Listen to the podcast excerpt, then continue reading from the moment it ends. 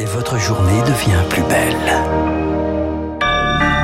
Voilà, il est 9h01 sur antenne de Radio Classique. Je vous rappelle le programme, donc les midterms, évidemment, à partir euh, de demain et mercredi. On fera une spéciale euh, avec toute l'équipe de Radio Classique concernant la Coupe du Monde au Qatar.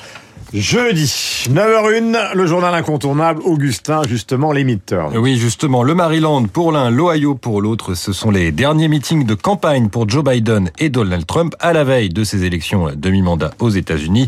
Une partie du Congrès est renouvelée, il pourrait basculer de démocrate à républicain. Emmanuel Macron s'exprime à la COP cet après-midi. Le président interviendra à la conférence pour le climat de Sharm el-Sheikh en Égypte afin de vanter son bilan dans la lutte contre le dérèglement climatique. Et puis le chèque fuel versé à partir d'aujourd'hui euh, aux foyers les plus modestes entre 100 et 200 euros distribués euh, automatiquement ou sur demande. il faut aller sur le site chèqueénergie.fr. Et puis dans ce contexte, le ministre de l'économie et des finances, Bruno Le Maire, redit ce matin que les industriels de l'alimentaire ne se sont pas enrichis. Invité de BFM TV, Bruno Le Maire a fait le point. Hausse des prix, certes, mais pas de profiteurs et il va continuer à surveiller les industriels. Ils ont augmenté à cause de l'inflation sur le prix des matières première, pas parce que les distributeurs ou les industriels de l'agroalimentaire se sont seraient mis plein les poches. Il y en a qui doutent, je vais rendre ce rapport public. Il y en a qui doutent encore, le rapport date de juillet. Moi, je comprends très bien qu'il y en ait qui me disent, mais attendez, euh, juillet, c'est pas octobre. Et c'est en octobre que les prix d'alimentation ont le plus augmenté. Et donc, d'ici six mois, nous aurons un nouveau rapport. Et sur cette inflation, il vise un ralentissement l'année prochaine et un retour à la normale en 2024.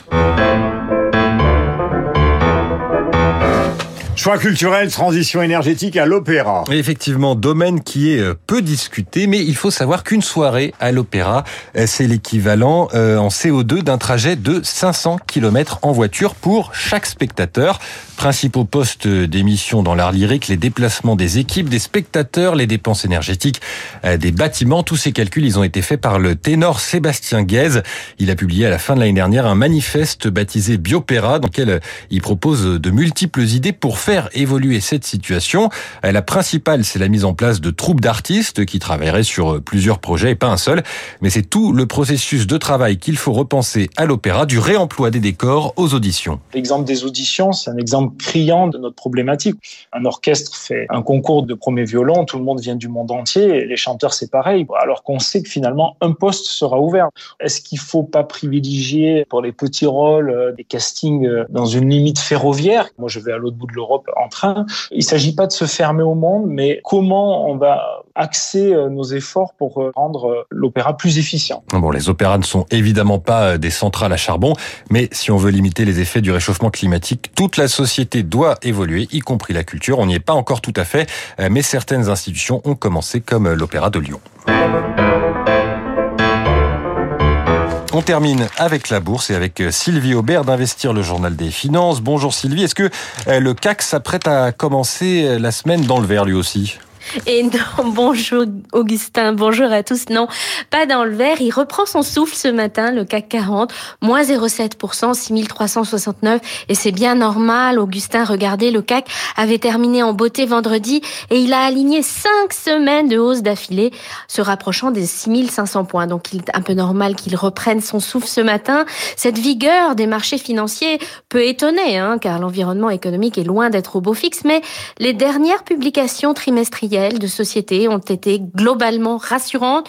De plus, les boursiers espèrent un ralentissement dans le resserrement monétaire américain. Les chiffres de l'emploi aux États-Unis publiés vendredi ont montré un léger tassement de la progression des salaires. Cela va dans le sens d'un ralentissement de l'inflation éventuel et les taux d'intérêt pourraient être augmentés de façon plus mesurée à l'avenir.